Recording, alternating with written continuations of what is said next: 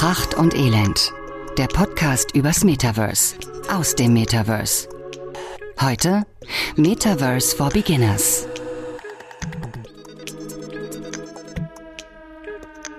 Metaverse for Beginners heißt ja eigentlich Metaverse für Anfänger. Aber man muss ganz klar sagen, in einem solch schwierigen Kosmos wie dem Metaverse und dem Web 3 mit so viel verschiedenen Begrifflichkeiten, mit einer eigentlich eigenen Sprache, ist man immer irgendwie Anfänger. Deswegen machen wir es uns zur Aufgabe, immer jede Woche eine dieser Begrifflichkeiten zu erklären, kurz und knappig. Und wir, das heißt ich, sagt der Esel, und mein kongenialer Partner Dominik. Hallo, Dominik. Hallo, Tom.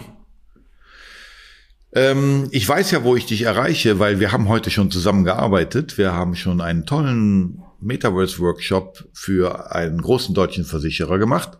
Ich habe dich äh, in deiner aktuellen Heimat abgesetzt. Von daher weiß ich, wo du bist. Du weißt, wo ich bin. Und deswegen können wir uns das sparen und direkt loslegen. Ähm, das heißt, du erklärst mal kurz, was wir heute denn erklären. Wir sprechen heute über Minting. Und den Begriff, Minting. Den, Minting, genau, den Begriff haben wir heute auch in dem Workshop relativ häufig verwendet. Eigentlich ist es aber ein Begriff, der gar nicht so unbedingt zu Metaverse for Beginners passt, weil das eigentlich schon ein fortgeschrittener Begriff ist. In der Regel beschäftigen sich Leute mit diesem Begriff das erste Mal, wenn sie aktiv die Entscheidung getroffen haben, ein NFT zu kaufen. Okay, ähm, dann weiß ich, wo die Reise hingeht, aber weiß trotzdem nicht genau, was sich jetzt dahinter verbirgt. Das hast du vielleicht auch heute in unserem Workshop gemerkt, dass ich bei diesen Dingen durchaus noch etwas schwächele. Dafür habe ich ja dich. Ähm, deswegen hast du natürlich wieder die 120 Wörter, die 60 Sekunden und ähm, die wirst du heute hoffentlich nicht brauchen. Go, Dominik, go! Minting bedeutet auf Deutsch prägen und beschreibt den Prozess, bei dem man ein Bild oder eine Musikdatei, diesen Gegenstand, den man als NFT hochladen möchte, auf der Blockchain verewigt. Sobald der Gegenstand verewigt ist, kann man von Minting sprechen. Das ist Minting. Okay. Ja. Also, da würde ich dir jetzt maximal eine 3 Plus für geben, weil äh, du hast jetzt eigentlich nicht so viel erklärt aber sollst du auch nicht. Du hast erstmal die erste Aufgabe erfüllt. Also ein, ein, ein NFT auf die Blockchain zu kriegen, dafür zu sorgen, dass es eben fälschungssicher, nicht kopierbar, urhebertechnisch nachvollziehbar ist. Das ist praktisch der Prozess des Prägens. Also mhm. wie so eine Goldmünze, die ich einmal präge und die es nur einmal gibt. Und das heißt Mint. Verstanden? Genau. Jetzt darfst du dir zu Recht die Frage stellen, Dominik, warum ist das überhaupt ein Thema für eine eigene Podcast-Aufnahme? Ähm, weil ich glaube, dass Minting wiederum nicht gleich Minting ist und dass es wahrscheinlich verschiedenste Formen des Mintens gibt. Und wahrscheinlich sagst du mir gleich auch noch, ja, aber Tom, geht auch ohne Minten. Also das Komplizierte könnten wir eigentlich auch weglassen. Ähm, von daher, äh, genau, ich möchte wissen, warum du glaubst, dass das eine eigene Folge wert ist. Denn eigentlich ist es für mich jetzt nur eine Übersetzung eines Begriffs und braucht keine weitere Erklärung. Ja, vorab schon mal, wir werden heute keine Vor- und keine Nachteile haben.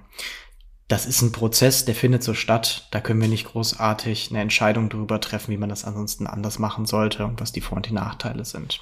Aber kurz zu der Begriff Erklärung und warum wir da heute drüber sprechen. Wenn man sich diesen Podcast gerade anhört, weil man selber seine eigenen Bilddateien, seine Fotografien, seine Musikkunststücke als NFT hochladen möchte, wird man sich fragen, wie geht das? Dann ist oft der schnellste Weg, auf einen der großen Marktplätze zu gehen, auf denen man NFTs kaufen und auch verkaufen kann. Also eBay Kleinanzeigen. OpenSea beispielsweise okay. ist, glaube ich, der bekannteste. Das ist so relativ einfach, sich dann einen Account zu machen. Wer unsere Wallet-Folge gehört hat, weiß, wie man sich eine Wallet erstellt und sobald man diese hat, kann man sich auf diesem Marktplatz anmelden. Und da muss man dann auch mit einem Klick oder kann man mit einem Klick direkt auch sein eigenes NFT hochladen. Jetzt lade ich dort beispielsweise meine Bilddatei hoch und dann wird gefragt, ob ich jetzt dieses Bild minden möchte. Ich muss dafür dann allerdings 300 Dollar bezahlen. Der Prägeprozess kostet nämlich Geld. Und das liegt daran, dass die Blockchain ja so ein eine Verflechtung aus unterschiedlichen Datenbanken ist und dass diese Information, dass ich jetzt dieses Bild hochgeladen habe und dass das die Originaldatei ist, auf die anderen Blöcke auch mit übertragen werden muss. Und das kostet Ressourcen. Und damit diese Ressourcen nicht einfach nur Umwelt wasten, zahlen wir einen CO2-Ausgleich, um die, den Strom zu bezahlen, der dafür notwendig ist, um diese Informationen überall zu verteilen. Moment. Das heißt, du willst mir damit sagen, ein NFT zu minden verbraucht für 300 Dollar Energie? Nicht so wirklich. Also natürlich schnappt sich OpenSea auch noch Geld dabei. Okay. Äh, die machen natürlich Profit damit.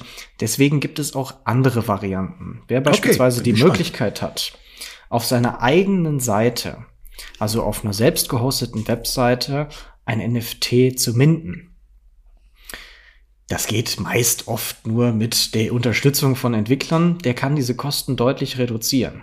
Es kann zum einen entweder eine deutlich energieeffizientere und kostensparende Blockchain verwendet werden oder man nimmt diesen Prozess selber in die Hand.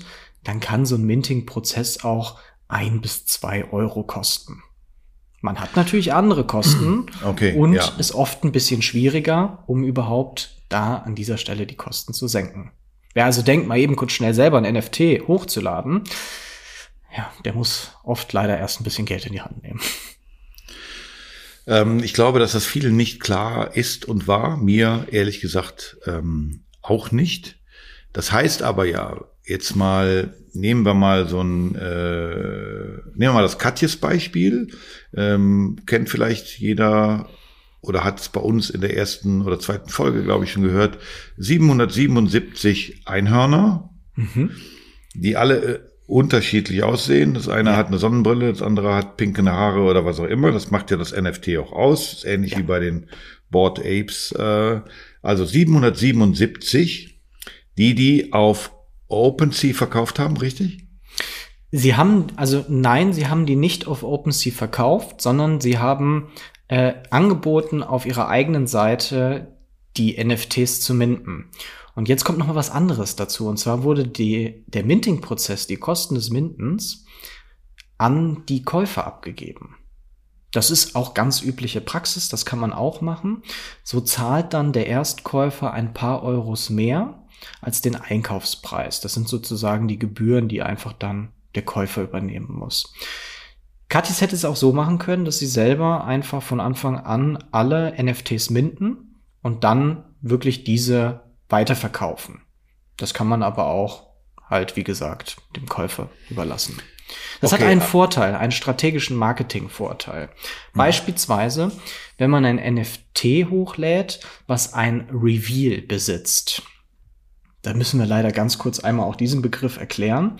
Reveal auch einfach und schnell erklärt bedeutet das Aufdecken eines NFTs. Also man muss sich so ein bisschen vorstellen, man kauft ein Booster-Paket Panini Fußballsticker, dann hat man ja erstmal so eine Verpackung in der Hand, wo man nicht genau weiß, was dahinter ist. Welche mhm. Fußballer mhm. habe ich da gerade gezogen? Und wenn man das Minden den Käufern überlässt, dann ist das genau das Gleiche. Man weiß gar nicht unbedingt, welches Panini man da jetzt gezogen hat.